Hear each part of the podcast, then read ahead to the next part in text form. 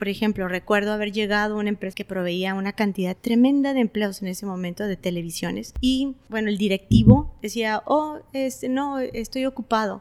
Entonces, cuando me di cuenta que no me iba a firmar y no me iba a escuchar, lo único que hice fue hablar súper recio el, el, monto que él iba a pagar y el problema que tenía enfrente si no me escuchaba. Ah, entonces, mm. no me vas a escuchar, esto es lo que está pasando, esto puede suceder y no tienes tanto tiempo, ¿sabes?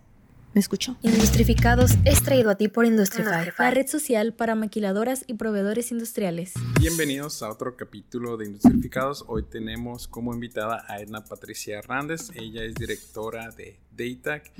Y pues bienvenida. Ha sido muy, muy difícil. Ahora sí que encontrarte desde hace un año. Queríamos hacer entrevista y todo el tiempo andas para arriba y para abajo.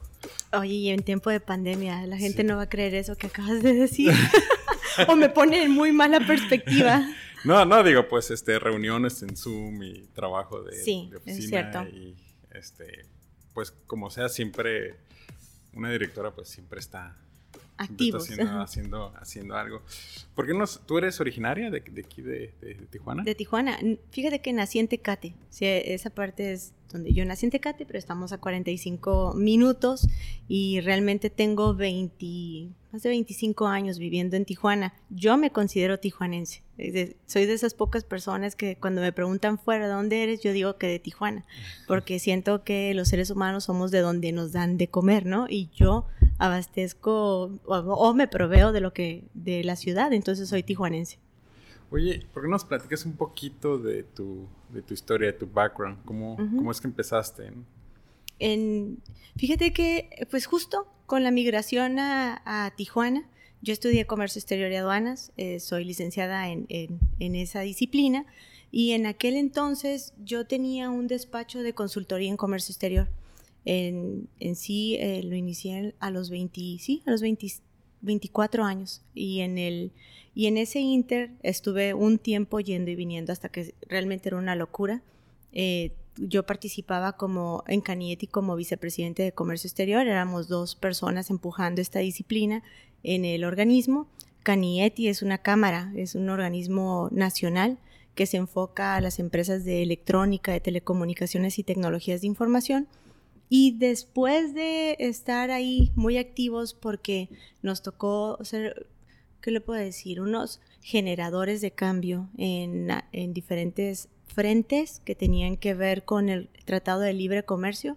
Nos convertimos en asesores de, pues, del, del Congreso, de, del SAT, de la Secretaría de Economía, de aduanas, redactando reglas, modificando muchas leyes para facilitar las operaciones de las empresas maquiladoras. En aquel entonces a mí me interesaban las electrónicas, eran mis clientes, eran empresas como Sony, Panasonic, Sharp, etcétera. Es, esas eran nuestros clientes en el despacho y pues nos metimos a profundidad.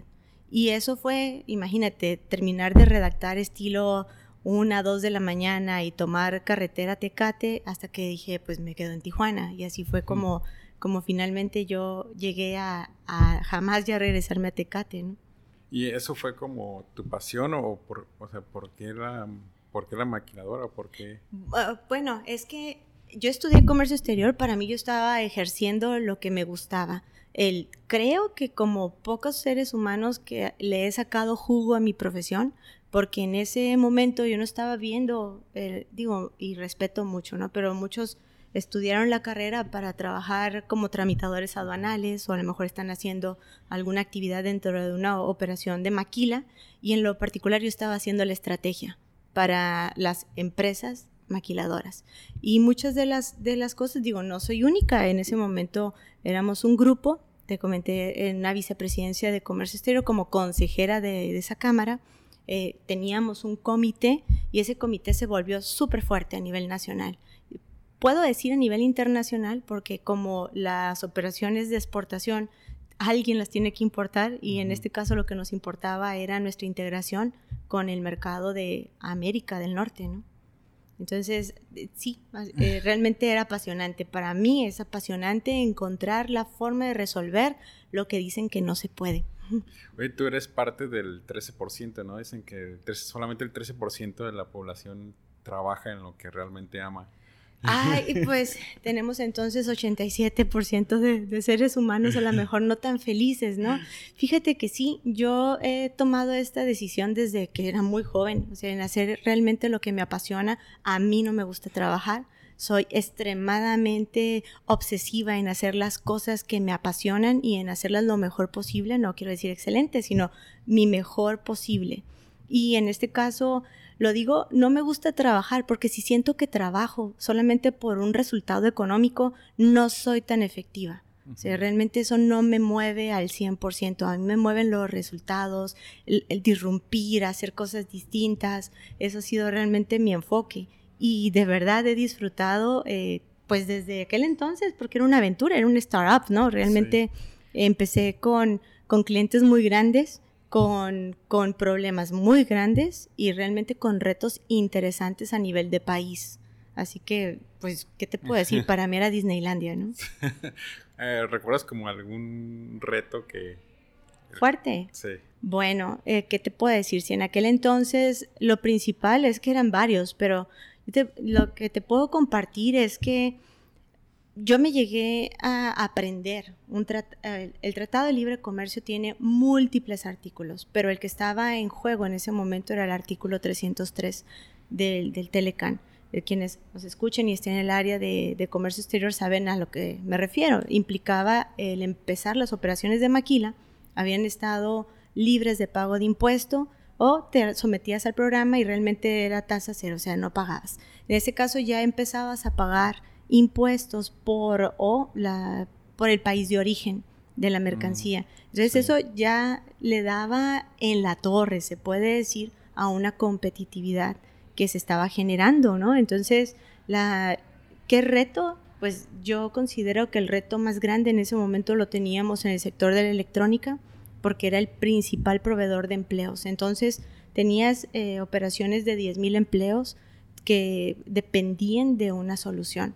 Y cuando dices 10.000 empleos, tan solo era de una operación de maquila. Son 10.000 familias. 10.000 familias eh, y esas son las directas, ¿no? O sea, eh, una empresa de la industria de exportación te replica o te genera una ola de, economía en la región. Ahorita mismo, o sea, tú puedes decir, tengo eh, 230 mil empleos, pero realmente cuántos dependen de una operación industrial de, de maquiladora, te puede sorprender puedes multiplicarlo en algunas áreas hasta siete. ¿Por qué? Porque hasta la persona que vende los burritos afuera de la empresa depende de que exista una fuente de empleo.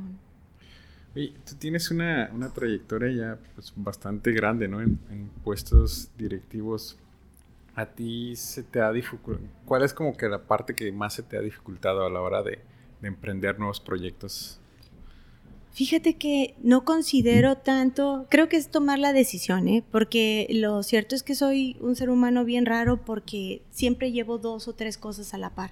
Entonces, cuando te comenté que era eh, vicepresidente de Comercio Exterior de, la Cámara, realmente eh, nosotros montamos toda una actividad eh, para favorecer el comercio exterior en mi despacho. Entonces de repente había como que, pues, ¿qué tanto es del organismo y qué tanto es mío? Cuando lo que haces para el organismo es pro bono, ¿no? No, no lo cobras. En el caso, el, después, eh, cuando me invitaron a tomar la dirección de, de Canieti, estuve dirigiendo, creo que siete años, ya honestamente fueron muchos, no, no recuerdo cuántos fueron en total, pero siete años al menos, siete más dos de consejera, nueve años le dediqué al organismo. Todavía mi corazón late con la forma del logo, así de manera expansiva, lo puedo decir, aprendí mucho ahí. Y yo tenía mi despacho y la dirección de, de Canieti. Después tenía la dirección de Canieti y emprendí una, un spa médico, una clínica de nutrición en el Gran Hotel. Y después eh, otras cosas, o sea, se me ocurrió que a lo mejor era buena idea tener una este corte de cabello y demás. No sé nada, no. Es más, si me ves, yo no me peino más que así flat porque no, no tengo ese chip. Sin embargo, dije, ok, hay que emprender otras cosas. Siempre estoy haciendo varias cosas. ¿Te aburrió? ¿Te, te aburría los, proyectos? Sí, soy muy hiperactiva. Entonces, tengo a mí las cosas que no me generan un reto constante, la realidad es que me aburren. Y, y pues me muevo fácilmente a emprender otras cosas o a generar digo, partiendo de lo que ya he generado antes, ¿no? O sea, también es cierto que como no le tengo mucho temor a empezar de nuevo, entonces creo que esa parte a lo mejor es lo que más detiene a otros seres humanos, el hecho de decir, híjole, voy a empezar desde cero, qué difícil, este, me gustan los retos, eh, la verdad, entonces eh, me arriesgo, soy muy arriesgada, esa es la realidad. ¿Crees que sea una ventaja o una desventaja ser mujer en, emprendiendo o en la mm, industria? Ya no, este, a lo mejor, fíjate, hace 25 años te lo podría decir que sí, porque te comenté, y fíjate, voy a hablar con mi perfil de consultora. En ese momento, 25 años llevando operaciones o siendo consultora de grandes corporativos eh, asiáticos, ahí sí había un tema. Los asiáticos y particularmente los japoneses no hablan con mujeres, no hablaban con mujeres. Mm. Entonces, eh, hay muchas historias mm, interesantes, te puedo decir, de esos tiempos porque pues yo llegaba y realmente era una mocosilla, ¿sabes? Aunque me pusiera una pañoleta y traje sastre, tenía 25 años, eso no lo puedes eh, ocultar. La verdad es que yo trabajo desde, desde los 13 años, entonces yo a los 25 no me sentía, no me sentía chica. Realmente creo que eso era lo que a mí me apoyaba. O sea, realmente yo no me sentía chica, nunca he sido así muy temerosa, entonces, pues, no sé, este, ¿Y cómo le hacías en ese entonces para...? ¿Cómo le hacía? Bueno, tampoco es... Eh, la realidad es que desde entonces no tengo como mucho freno en lo que... En donde yo necesito hablar algo, siempre lo hablo. Entonces, en ese momento yo, por ejemplo, recuerdo haber llegado a una empresa, voy a omitir el, el nombre porque si no le voy a dar el gol a la empresa, pero una empresa que proveía una cantidad tremenda de empleos en ese momento de televisiones. Y este, el empresario, me, bueno, el directivo decía, oh, este, no, estoy ocupado. Entonces, cuando me di cuenta que no me iba a firmar y no me iba a escuchar, lo único que hice fue hablar súper recio el, el, monto que él iba a pagar y el problema que tenía enfrente si no me escuchaba. O sea, como, ¿sabes? Ah, entonces, mm. no me vas a escuchar, esto es lo que está pasando, esto puede suceder y no tienes tanto tiempo. ¿Sabes? Me escuchó. Entonces, yo creo, yo no creo en, si te dicen no, esa, ¿sabes? Digo, soy como persistente en, en, lo que necesito hacer y para mí no era una opción, la realidad, no era una opción el que no salir de ahí con un resultado. Ok, eso, dices que eso ha disminuido bastante pues yo siento que ha disminuido porque incluso la, en ese momento los principales directivos eran asiáticos de las empresas. Tú tenías a un nivel top solamente ejecutivos extranjeros.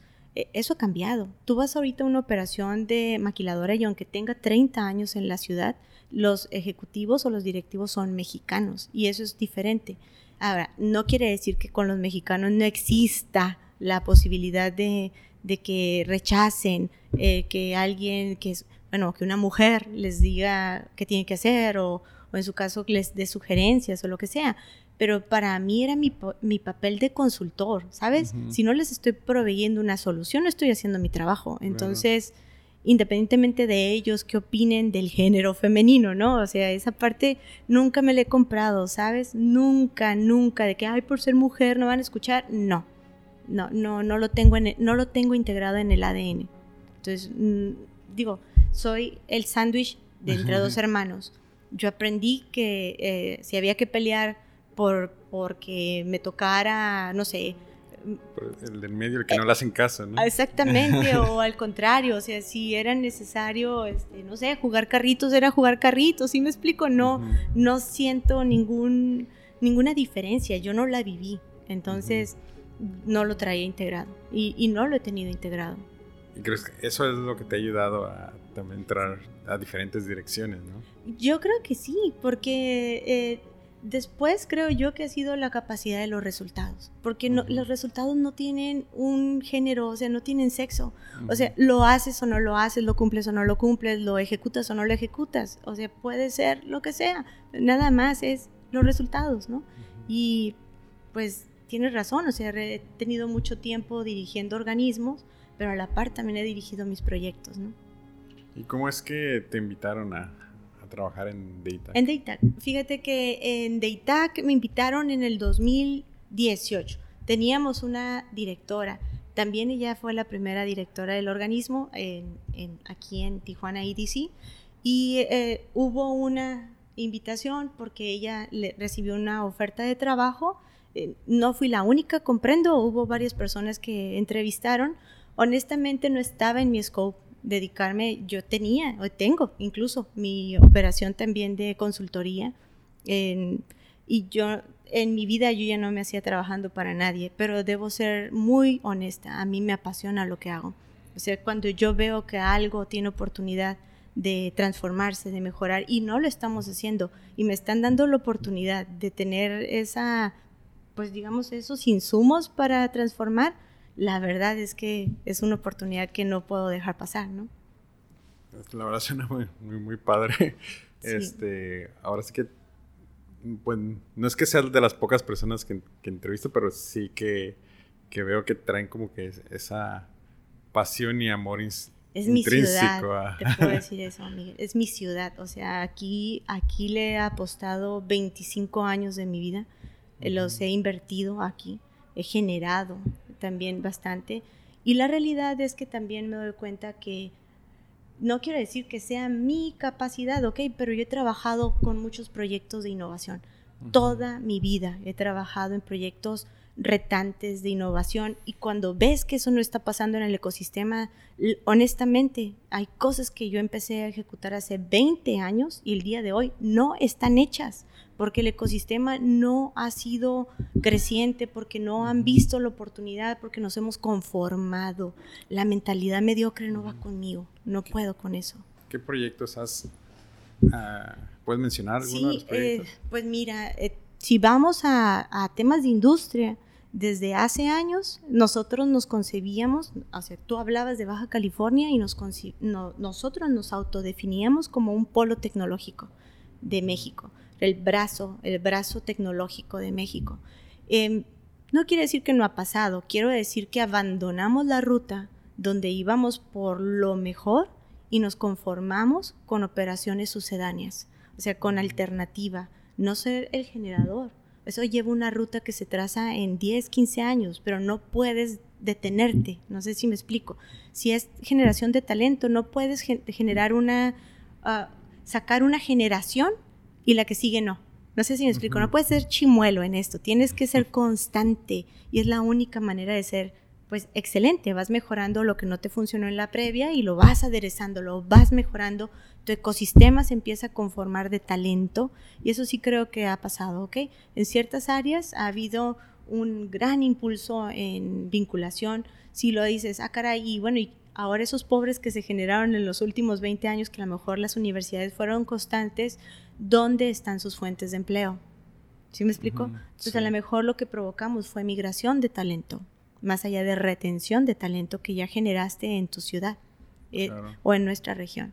Sí, de hecho yo tengo bastantes compañeros que fueron a Estados Unidos a trabajar y... Y no regresan, ¿sabes? No, no pues por sueldos, sueldos que... Honestamente, entonces a eso me refiero. O sea, tenemos que construir un ecosistema que te invite a quedarte. O sea, que te invite a arriesgarte, a quedarte aquí, a, a, a pensar distinto, ¿sabes? A tomar decisiones y no me quiero meter en temas políticos, pero a tomar decisiones, a evaluar realmente si lo que te están presentando te conviene en el cinco años, en seis años. O sea, estás apostándole tu, tu desarrollo este, profesional y, personal. ¿Cuál crees que sea ahorita el área de oportunidad aquí en Tijuana? Wow, pues es que no es única. Realmente no te podría definir una. Yo creo que tenemos varias áreas de oportunidad. La seguridad es una.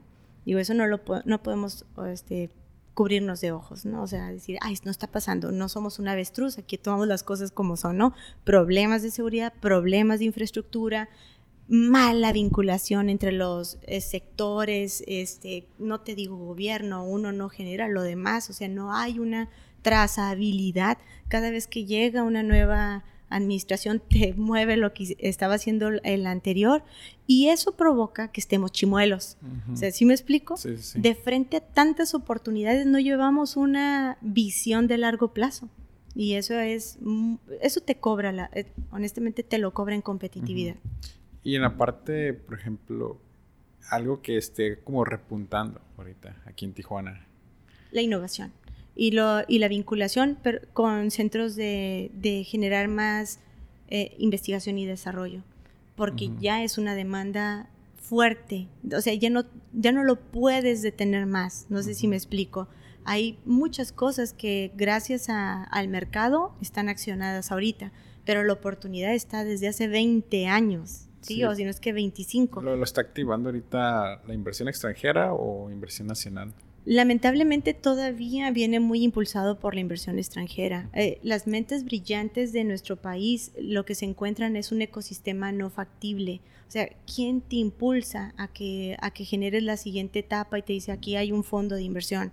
O sabes, o vincúlate aquí, haz esto. Realmente eso se ha ido perdiendo en nuestro, en nuestro país. No puedo hablar de nuestra región, en nuestro país se ha ido perdiendo. O sea, no te encuentras fondos para diferentes etapas, estadios y la innovación tiene diferentes momentos, ¿sí? Eh, no en el primero vas a generar dinero. A veces tienes que esperar al segundo o al tercero para este momento para poder generar dinero. Entonces, ¿qué emprendedor aguanta ciclos solo?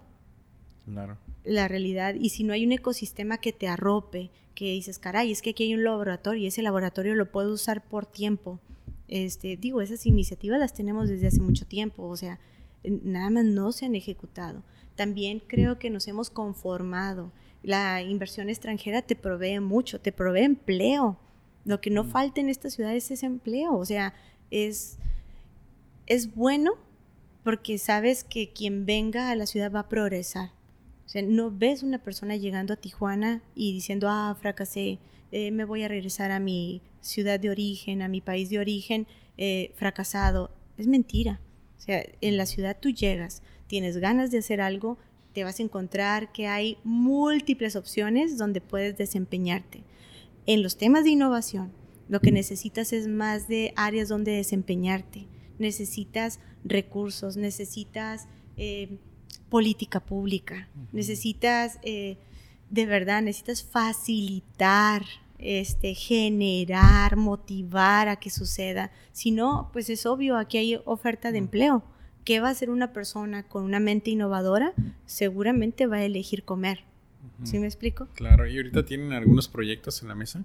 ¿De qué tipo? Porque tenemos... De innovación, de desarrollo. Claro que sí. De hecho, eh, sí. Honestamente sí. ¿Alguno que se te venga a la mente? No puedo. No, de hecho nosotros en, lamentablemente en Deitac o en Deitac, tú le dijiste Deitac, yo le digo Deitac, este, eh, todos nuestros proyectos llevan NDAs. Mm, no te puedo platicar de ellos, pero lo que sí te puedo decir es que estamos trabajando en ello, incluso dentro de este nuevo eh, consejo directivo, lo que abrimos fue un área de promoción de inversión en industrias emergentes. ¿Eso qué significa? Que podemos seguir eh, siendo felices con lo que tenemos hasta donde duren sus ciclos de vida de producto, obviamente. Y también, obviamente, lo que integra es mejor un ecosistema. Pero estamos trabajando en vincularnos ahora con los proyectos de tendencias. Ok. Y ahorita, ¿cómo ves, ah, ya viendo a Baja California, ¿no? este, ¿Hacia dónde se dirige la, la industria? ¿Hacia qué sector es el que está? Fuerte. Bueno, es que tenemos la fortuna de ser la casa, se podría decir, como Baja California, de cuatro sectores ancla. Podríamos mencionar más, pero cuatro son los fuertes. Tú ves de industria electrónica y lo comentamos, hace veintitantos años era el principal proveedor de empleo en el estado. sigue siendo uno de los muy fuertes. ¿eh? eh tenemos la industria de medical devices, el sector aeroespacial y automotriz. Estos cuatro anclas en mayor o menor escala se encuentran en los municipios de, Baja California. Nosotros lo vemos desde el área industrial. Cuando lo ves, por ejemplo, en Ensenada, con toda la posibilidad que tienen en agronegocios, en pesca o Mexicali agronegocios, estás hablando ya de un ecosistema muy rico, con mucha experiencia ya con muchas batallas ganadas, eh, mucho ir en contra de la corriente, entonces, y son exitosos. Entonces, la verdad es que hay, hay mucho, hay mucho para empujar en, en la región.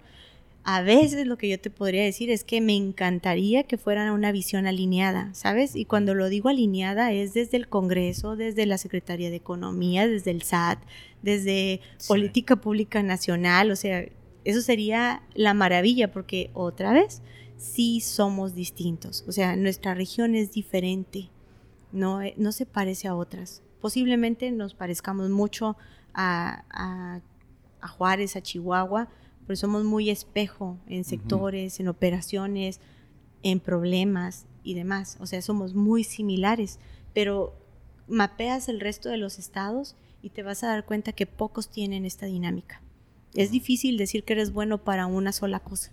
Somos buenos para muchas cosas y esas industrias son exitosas o esos sectores son exitosos. Sí, algo que me ha tocado uh, ver ahorita es que están saliendo, emergiendo empresas de programación. Ajá, sí. Entonces ya incluso a las maquiladoras están haciendo maquiladoras de, de programadores, ¿no? Por ejemplo, Samsung, ellos tienen su Centro de, diseño o un centro de desarrollo. Ajá, sí, un centro de excelencia se llama. Sí, y pues, pues son bastantes, ¿no? Y de las universidades siguen saliendo y siguen saliendo por, programadores. Así es. Este, y alguien una vez me dijo así como que Tijuana se tiene que enfocar en lo que es tecnología. ¿no?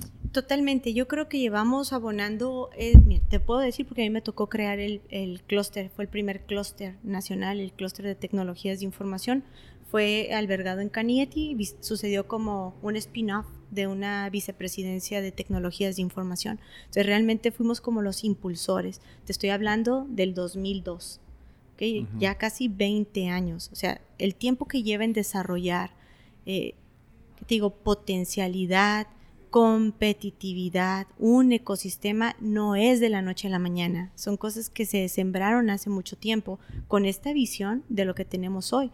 Hoy te puedo decir que Baja California tiene una cantidad tremenda de empresas certificadas. Cuando hablas de una empresa certificada estás hablando de calidad en el desarrollo del software. Eso es muy bueno. Estás hablando de empresas que se pueden eh, competir proyectos con la India, que, se pueden, que pueden competir proyectos en Estados Unidos, en cualquier parte del mundo. Es un modelo de calidad, se puede decir. En, en, sí también es cierto que una empresa o una maquiladora, si le ponemos el mismo nombre, una maquiladora de software, al menos provee empleos del doble del mínimo de, de, de, una operación de maquila. ¿Qué significa? ¿Qué requieres distinto? El insumo, es el talento. En uno trabajas con las manos, ¿sí? En una operación de maquiladora estás poniendo tu cuerpo, o sea, si es inspección son tu vista, si estás hablando de, no sé, hasta en una operación robotizada, pero tú estás eh, poniendo el brazo del robot, entonces es manual, aunque seas un ingeniero, si me explico, es una operación de todavía distinta. Acá estás hablando de la mente de las personas. Hasta dónde llega la mente depende hasta dónde la eduques. Entonces, es una mente educada te va a generar muchísimo más. ¿Qué posibilidades tienes? Es que en realidad lo que más te pide una, em, una empresa de programación es que la persona sepa inglés. Dices, ¿qué tiene que ver la programación con el inglés? Es totalmente. Cuando una persona tiene una posibilidad de conocer un lenguaje de programación, que es como aprender otro idioma, pero eh, aprendes un lenguaje de programación, la mayor parte de las actualizaciones van a estar en inglés. Y requiere mucho que seas autodidacta porque vas a aprender la base. En la universidad, en la escuela, en escuelas eh, técnicas prepa, aprendes el esqueleto, Después, la tecnología, dime tú, o sea, cuántas veces ha evolucionado tu computadora, tu teléfono, tu celular, tu, reloj. Exactamente, ok. La tecnología es algo que te obliga a estar en constante desarrollo. Hasta dónde llega una posibilidad de un talento, hasta donde quiera llevar su desarrollo personal. ¿Y qué crees que podemos hacer para ahora sí que retener el, talento, porque ahorita pues Google, Facebook, o sea, las grandes empresas, o sea, Amazon, de hecho, San Diego Mac, este, se lleva nuestro talento. Bien, lo que creo que podemos hacer es, en definitiva necesitamos masa crítica. No toda la gente va a poder migrar, no toda la gente quiere migrar. También necesitamos generar más proyectos. En medida que tú encuentras en el ecosistema tu nivel de vida que estás buscando en el extranjero, la realidad es que te quedas si tú encuentras que te pagan lo mismo o algo similar, sin el riesgo que sí pasa ¿eh? en, el sector de programación, los sueldos pueden ser sumamente eh, groseros, lo puedo decir de esa manera porque cuando y lo comparas, ¿no? Dice, a ver, un full stack developer o un arquitecto de software, ¿cuánto gana? Pregúntales. Es más, mm. sería un buen reto que invites a uno a, que te platique lo que hace y lo que le pagan por lo que sabe hacer. Y yo creo que nuestro reto está en evangelizar ¿Por qué los chicos eligen en vez de una ingeniería? Porque les va a retar en lógica, matemáticas y programación. Obviamente les va a retar. No es lo mismo que estudiar contabilidad, ni va a ser lo mismo que estudiar leyes. Y discúlpame, pero ahorita los de leyes deberían de estar temblando, porque un algoritmo de inteligencia artificial te puede hacer muchísimo más eh, lecturas, ¿no? o, cruce de variables para darte una resolución que no tienes la capacidad como ser humano. Sí, ahorita hay varios, varios proyectos de inteligencia artificial para, pues, para tener como un consultor abogado que simplemente consulta todas las leyes. ¿no? Totalmente, y médicos también, y médicos también. ¿Por qué? Porque un médico puede ser muy especialista en una zona, o sea, un área de tu cuerpo, pero posiblemente el paciente tiene otras complicaciones y el conocimiento de todos los especialistas, si está en una red neurológica digital, es como tenerla a disposición tuya, pero sin necesidad de ir a consultar a miles de millones, se podría decir, de expertos, ¿no? Claro. Entonces, eh, realmente creo que nos falta visión. Eh, a lo mejor es cierto, ha sido muy interesante el proveer economistas, proveer, no hombre, hasta escritores, y es bueno, lo necesitamos en un equilibrio de la economía, no todos van a programar, ¿sabes? pero la realidad es que creo que a, una población que incluso desde como los 13 años, yo creo que tenemos que empezarles a hablar de su futuro. Los dejamos que tomen decisiones a edad muy temprana. ¿Sabes? Cuando tú llegas a la universidad, ¿en qué piensas? Piensas en divertirte, no piensas en cómo va a ser tu vida a los 25 años cuando egresas, no piensas cómo quieres que sea tu calidad de vida a los 30, o sea, ¿qué, sueñas eh, tener, no? Una casa, un carro, una casa, no sé, casa de vacaciones, o, ¿sabes? No, los, no lo programas así. Entonces, siento que como padres tenemos mucha responsabilidad en guiar también a nuestros hijos, ¿sabes? Eh, dices, ¿y qué tienen que ver los padres? Bueno, es mostrar, cuando tienes capacidad de ver, es mostrar opciones. A lo mejor este, insistir en que tomen, aunque se salgan a la mitad, de, la carrera, ¿sabes? No va a ser su mente igual jamás. Y eso es lo que necesitamos, mentes que son distintas. Claro. Y ahorita, ¿cómo ves este, más que nada tu futuro, ¿no? Mío. Ajá. Mío personal. Sí, sí, sí. ah, ah, ok, porque dije, a lo mejor está ligado a... Bueno, mira, la realidad es que yo te puedo decir que normalmente estoy en constante reinvención.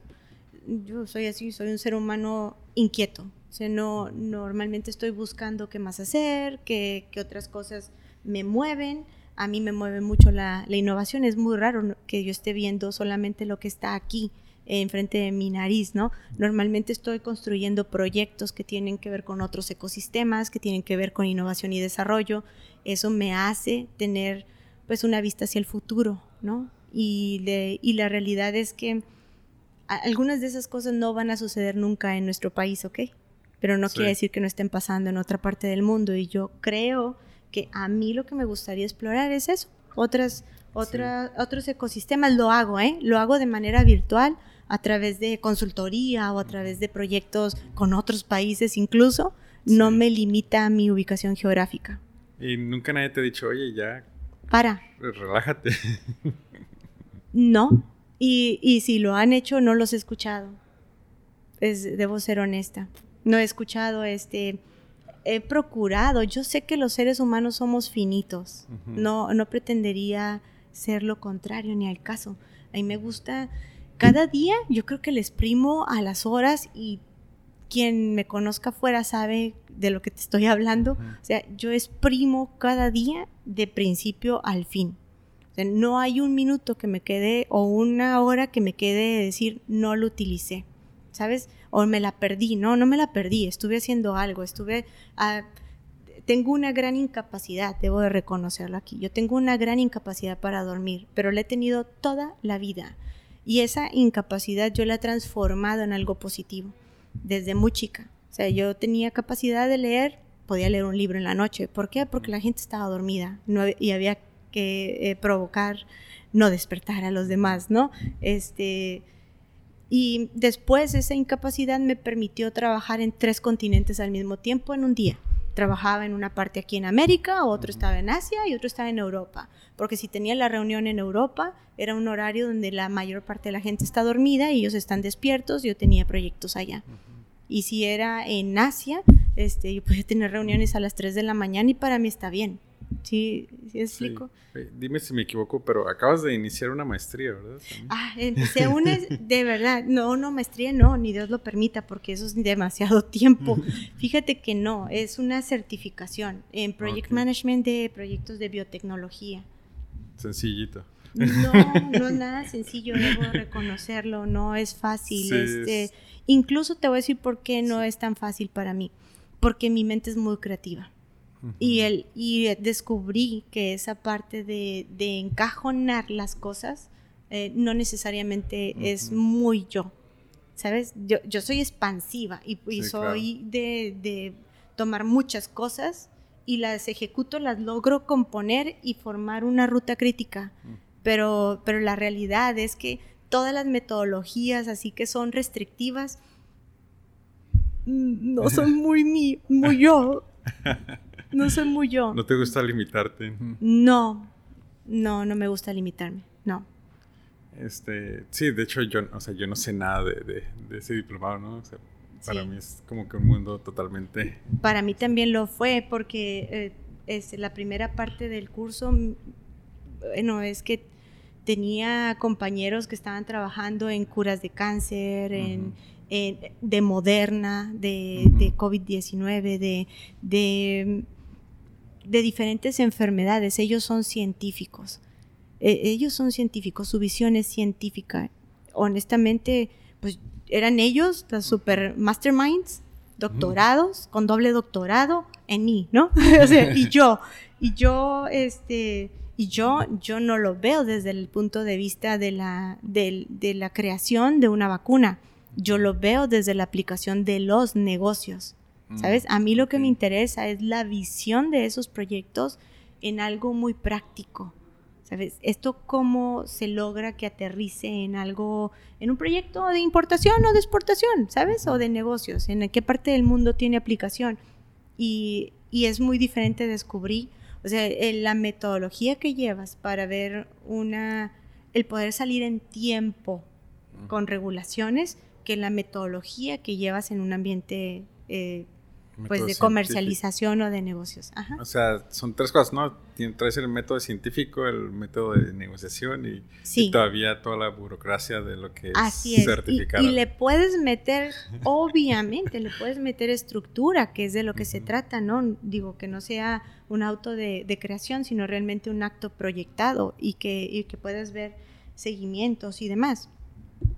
Pero sí, e, eso sí, fue algo simpático para mí, o sea, mis compañeros, yo creo que pocas veces me vas a ver como con la boquita callada. Te juro por Dios que me, callé la mayor parte de esta primera etapa del curso y escuché. Porque dije, es que estos están en otro nivel de, conocimiento, es maravilloso escucharlos, ¿no? Y, y ahorita, ¿cuánto tiempo te, ah, ¿eso? consume? Eh, ¿Cuánto? Bueno, ya te dije mi incapacidad de dormir, ¿no? Entonces, sí. Eh, pero, pero hablas de. O sea, ¿cuánto tiempo duermes? Bueno, en, de los 18 a los 35 años, dos horas. Dos horas y media. De, ¿Como al, al día, la noche? Al día. ¿Solamente duermes dos, tres horas? Dormía. Ahorita he hecho un gran esfuerzo a partir de los 35 años, ahora, ya no, para la edad que tengo, así para no ponerlo, este, en, ejercitar mi mente para, para dormir más. Pero digo, no tienes como complicaciones en el día, ¿no? Por dormir esa cantidad. Pues es muy raro que me veas cansada, es muy raro. Sí, me canso, por Dios que sí, ¿no? Pero, pero la realidad es que es muy raro que me baje la energía. Y yo em, abuso del de nivel de energía que tengo, abuso. Pero te digo, yo exprimo cada día de principio a fin es real lo que te digo. Es que te ves bastante sana, ¿no? ah, claro, me cuido también, ¿no? Este, como busco comer, no siempre soy tan disciplinada, la realidad, soy muy indisciplinada. En... Porque yo había escuchado que las personas que usualmente duermen a cuatro, tres horas, eh, es porque su cuerpo es muy eficiente y simplemente se ordena todo lo que tiene el cerebro y hace las reparaciones que tiene que hacer y son muy raras, o sea, son, Gracias porque... son, muy raras este, y pueden tener o ser muy, muy eficientes en, un día porque tienen más horas al día. Sí. O caen en depresión porque no... Porque no tienen suficiente eh, reparación hormonal, ¿no? Ah, porque no hay personas con quien hablar tanto tiempo. Ah, bueno, es que ah, yo normalmente en las horas que la gente está dormida, yo construyo en otras, o leo, o me eh, construyo proyectos. Entonces, uso mi, mi, insomnio, aunque no es insomnio, sí que mucho tiempo lo hice de manera voluntaria. O sea, yo decía, no, yo quiero aprender de esto, no lo puedo hacer mientras estoy trabajando y estudiando. ¿En qué momento lo puedo hacer? En la noche. Entonces yo tomaba ese tiempo para educarme, ¿no? Sí, entonces no creo que sea una incapacidad, de hecho creo que es un superpoder, ¿no? Digo, si... ¿Será? Gracias. digo, si, si tú, o sea, si duermes tres horas y te despiertas y estás como que... Completa. al 100, o sea, pues súper, ¿no? O sea, imagínate, pues puedes hacer un montón de cosas, ¿no? Yo a veces estoy a medianoche, una de la mañana trabajando y digo así como que no, ocupo dormir y ya me despierto como hasta las 7, 8 de la, de la mañana, ¿no? Y yo si pudiera como que todavía... Dormir un poquito más. Agarrarle cuatro horas al día para, para trabajar, pues... No sé, para mí es, es un superpoder. Ah, pues gracias, me, me ayudas a verlo de una manera diferente y me encanta porque pues normalmente lo que recibo es lo contrario, me dicen, está loca, este, ¿cómo puede ser? Pero no sé cómo ser distinta. He sido lo que soy por mucho tiempo y no quiere decir, y honestamente hasta el momento de hoy no me molesta, ¿no? Entonces por eso no he encontrado a lo mejor una razón como para decir, paro. Tú me dijiste eso, ¿no? O sea, ¿quién te dice para? Mm, no sé, aprovecho este tiempo incluso hasta con mis hijas. Yo tengo dos hijas además. también soy madre, o sea, también tengo que llegar a casa a, a, chiquearlas, ver tareas, educarlas, este, dedicarles tiempo. Eh, digo, no es, no este, no, tampoco es tarea sencilla, ¿no?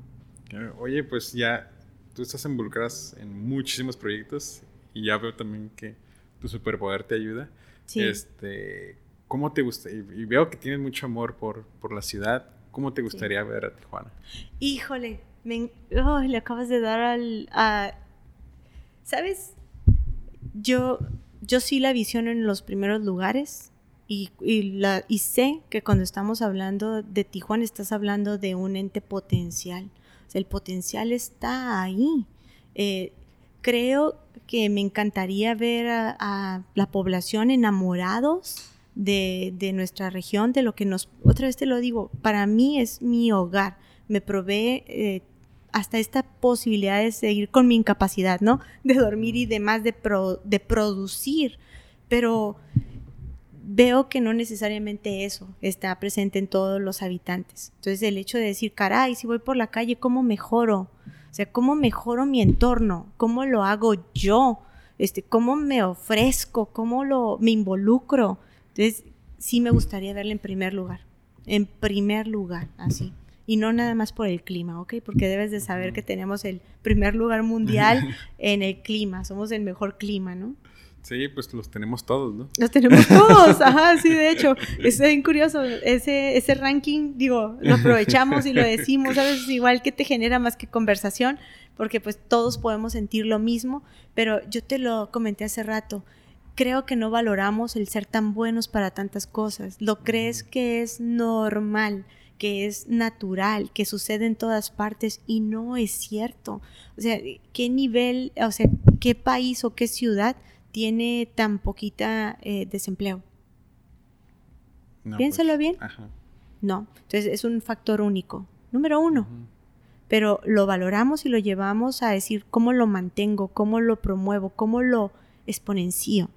¿Cómo lo hago mi, mi, factor, mi valor, el único, ¿no? O sea, el diferencial, este, cómo eso impacta en que nosotros queramos ser mejores para escalar y traer mejores cosas, ¿sabes?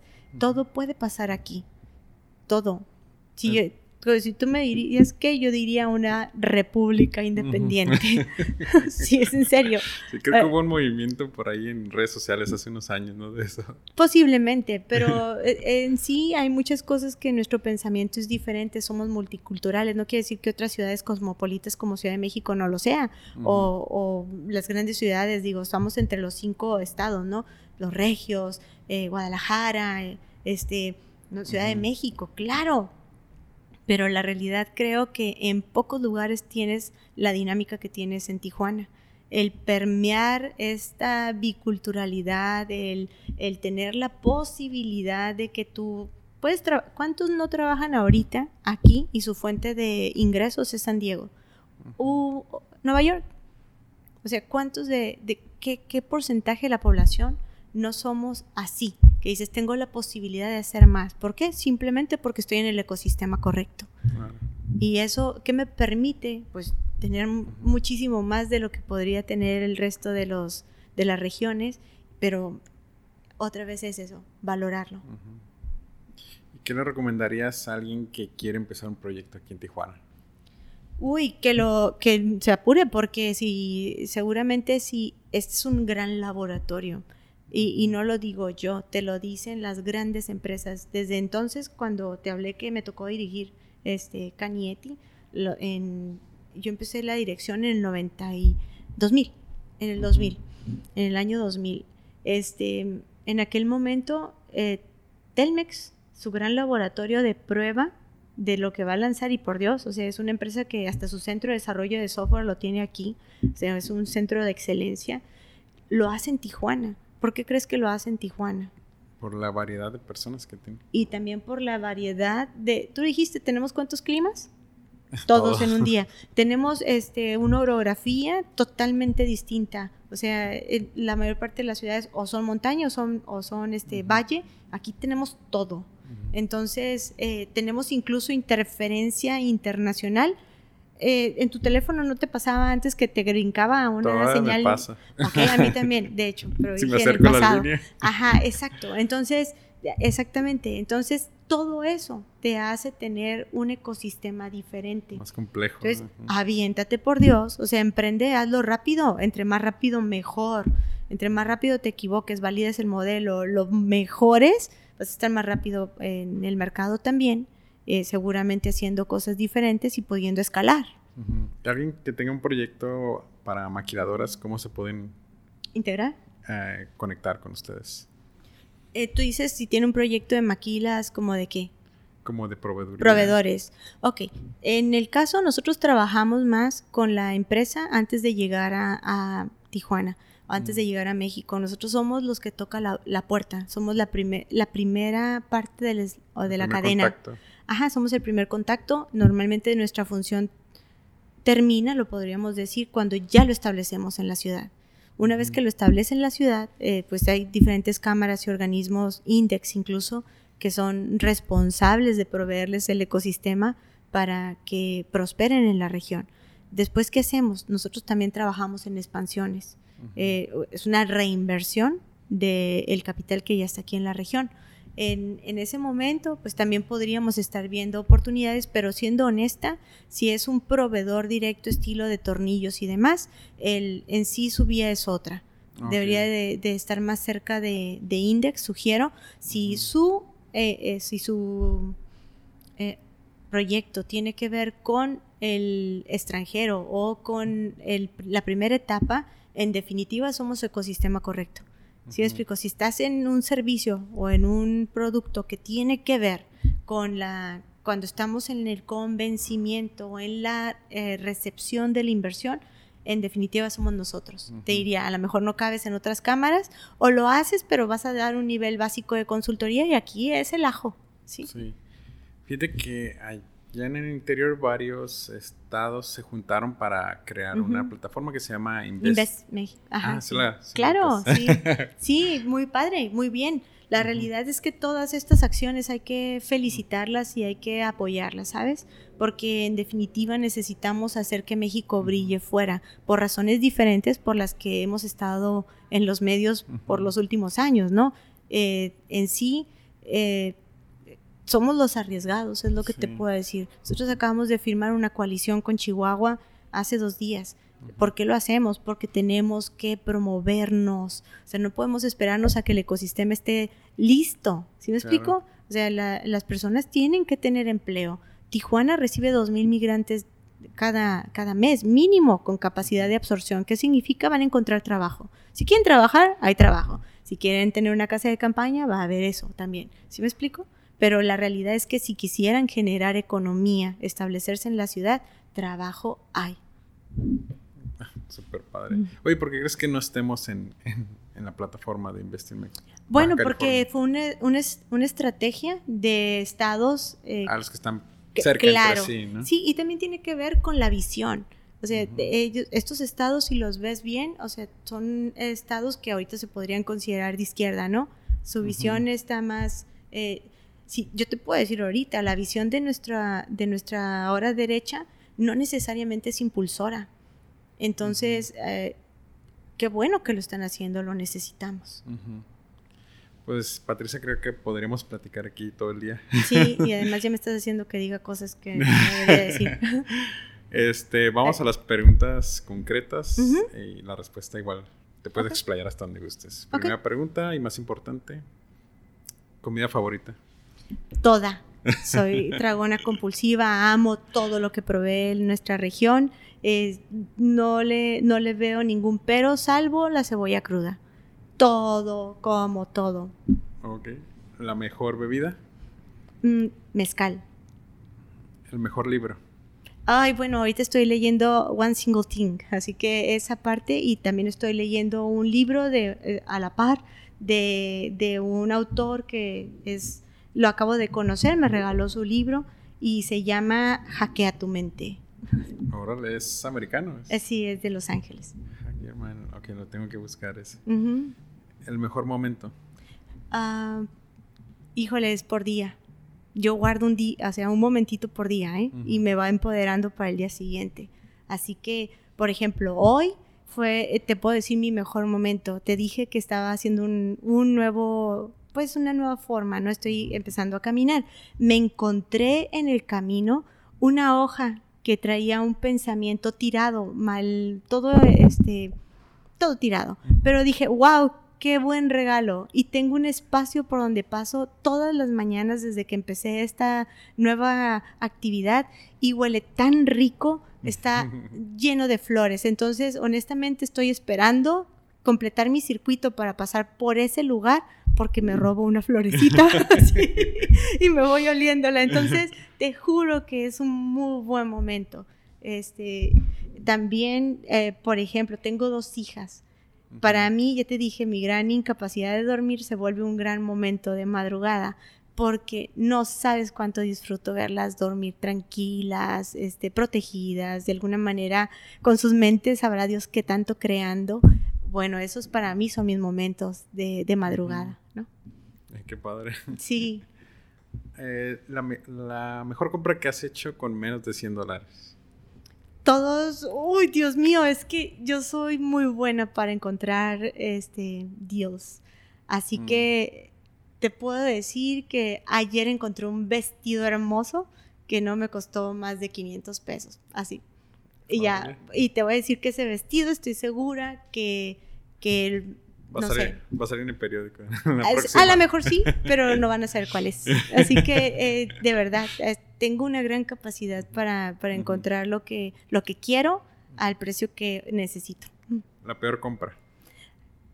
Unas puertas de, de, de cristal para, para mi baño, que las compré la semana pasada, y la medida estaba mal y ya las tengo en mi casa. Fue toda una faena cruzarlas de San Diego aquí. Me las imaginé, tenía al día siguiente el instalador y eran más grandes. Entonces, como son de estas cosas que no se pueden cortar, para mí fue una mala compra. Ahí tengo dinero estacionado, ¿no? si pudieras regresar al momento en que terminaste la prepa, ¿qué decisiones cambiarías? Ninguna. Me he divertido eh, tremendamente hecho lo que he querido con mi carrera y, hasta el momento de elegirla, porque debo decir que en ese momento me gané una beca para estudiar en Libero, pero te dije que yo trabajo desde los 13 años.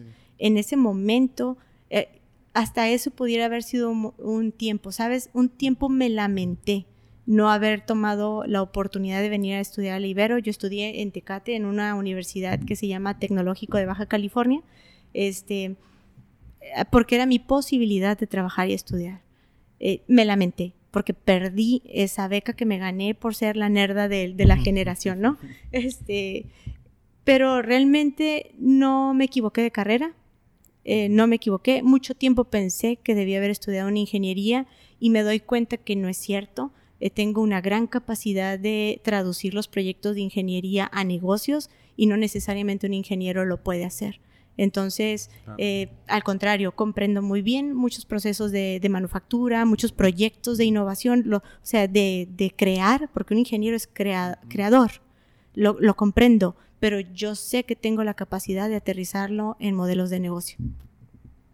Súper. Última pregunta, si pudieras enviarle un mensaje de WhatsApp a todo Baja California, ¿qué diría?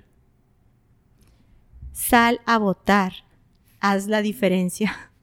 Muchas gracias. Industrificados es traído a ti por Industrify, la red social para maquiladoras y proveedores industriales. Y antes de cerrar, quiero agradecerte por estarnos escuchando y me gustaría saber un poco más de ti. Si te gustó el podcast, danos 5 estrellas y déjanos un comment en Apple Podcasts. También nos puedes encontrar en Facebook e Instagram. Y hasta la próxima.